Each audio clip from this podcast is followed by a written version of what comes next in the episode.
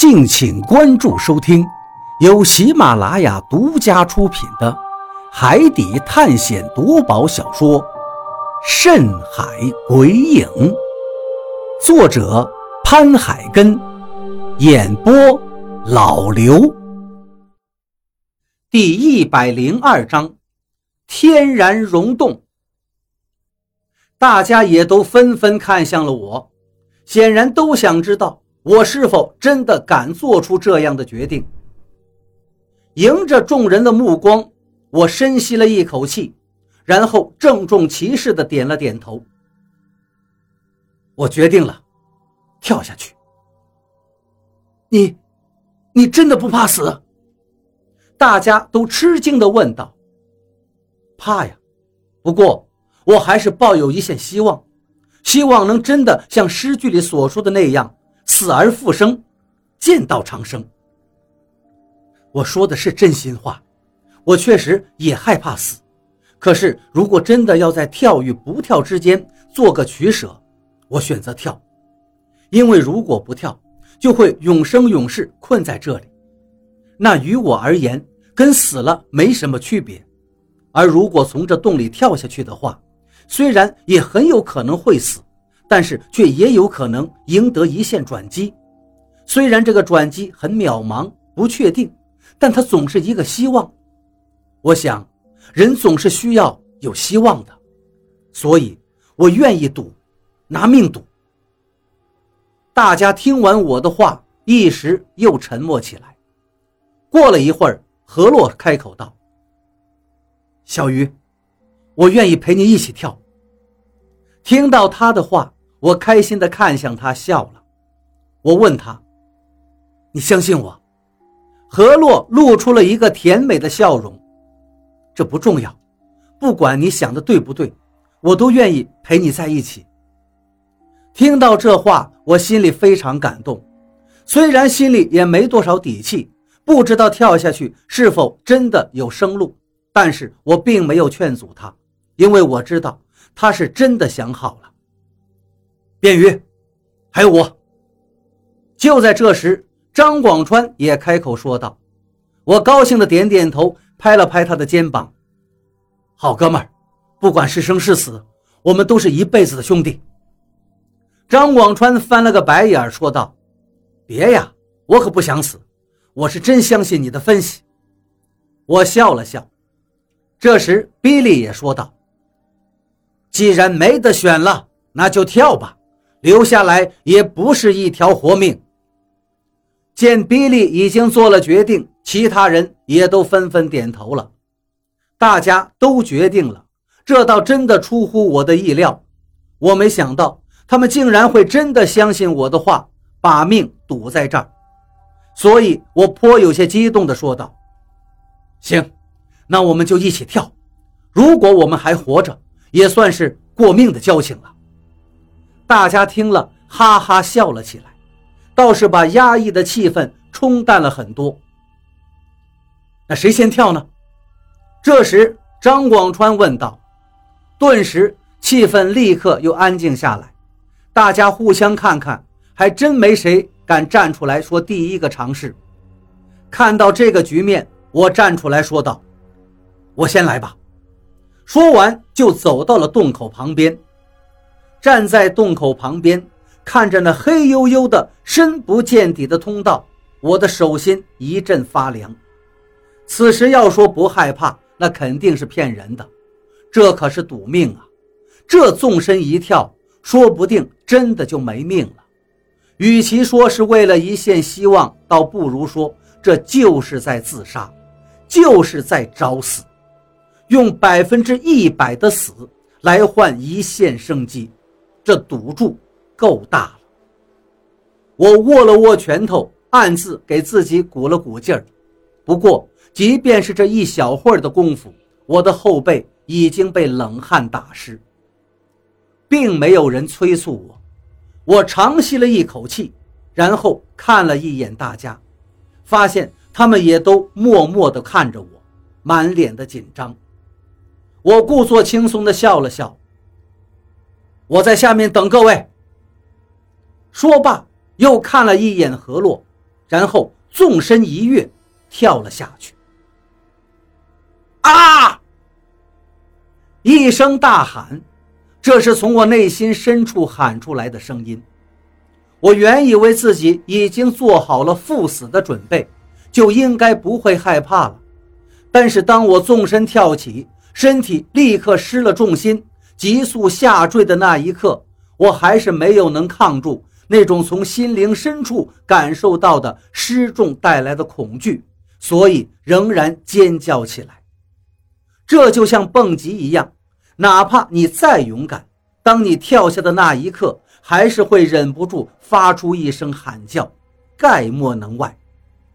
我感到自己的身体在飞速下坠，速度之快，仿佛自己的灵魂都跟不上。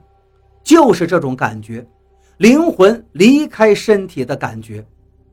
只是几秒钟的时间，我就感到脑袋因为快速充血，然后便是一阵眩晕的感觉，只差没有直接昏厥了。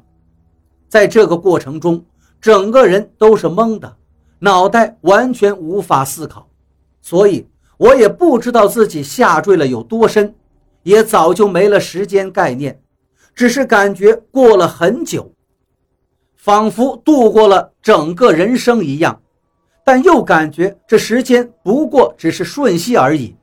接着就是砰的一声，身体砸在了水里，巨大的撞击。使我顿感浑身生疼，然后一头扎进了水底。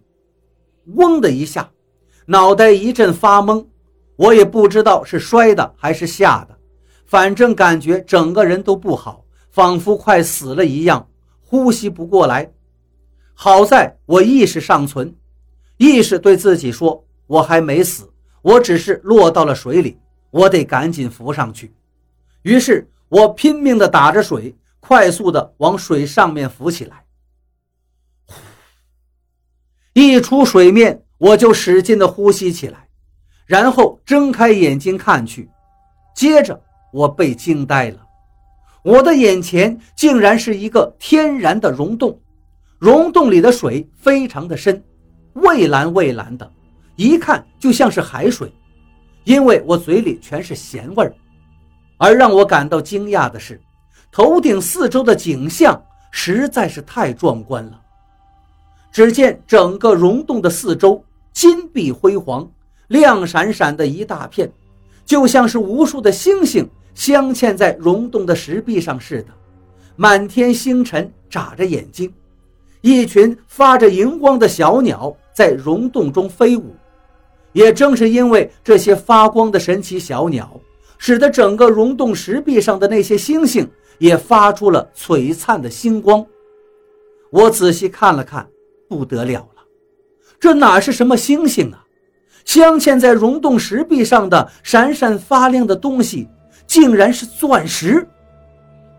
那些闪闪发亮的东西五颜六色的，全是各类的彩色宝石，有清透的钻石，还有带颜色的蓝宝石、红宝石等等。各种宝石发出的光芒，使得整个溶洞如同一片星辰大海一般壮美。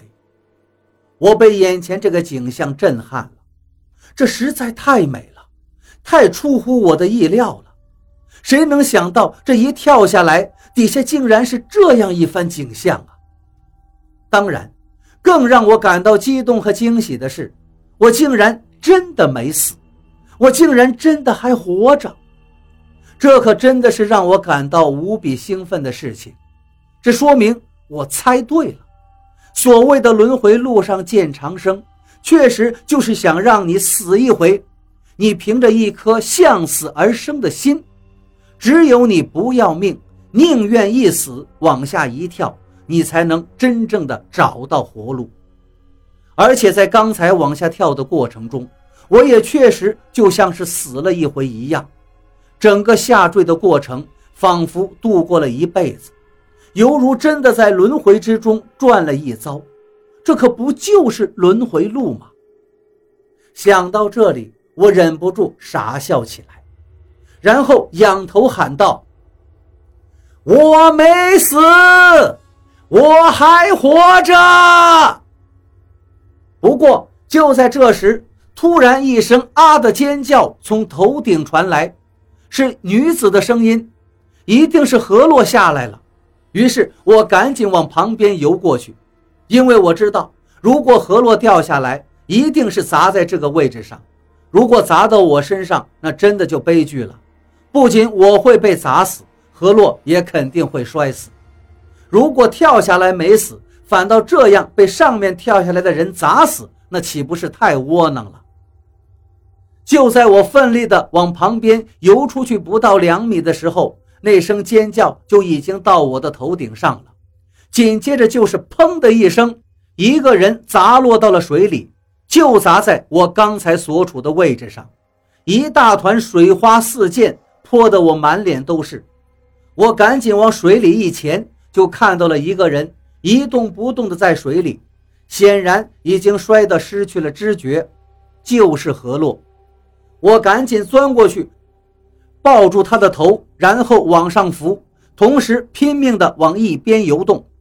好在这个水面不是很大。很快，我就拖着河洛游到了岸边。此时的河洛浑身湿漉漉的，一动不动，完全是昏迷状态。但唯一可喜的是，他还有呼吸。我估计是他在下坠过程中直接昏厥过去。赶紧掐他的人中，叫他的名字。叫了几声之后，他果然悠悠醒转过来。睁开眼后，他的第一句话就是：“小鱼。”我们死了吗？看见他醒了过来，我真的很高兴，赶紧对他说道：“没死，我们都活着呢。我们猜对了，从上面跳下来真的是一条生路。真的吗，小鱼？我们真的还活着？”何洛又惊又喜，同时又很疑惑。可是，可是这里为什么那么多天堂？那些星辰？听到他这话，我不由得笑道：“那都是钻石跟宝石发出的光。放心，我们真的没死。当然，现在的他就跟我刚才一样，任凭谁知道这个溶洞里全是宝石，都会感到极其震撼的。还好，他并没有什么不妥，只是因为瞬间失重才导致了昏厥。就在这时，又有人从上面。跳了下来。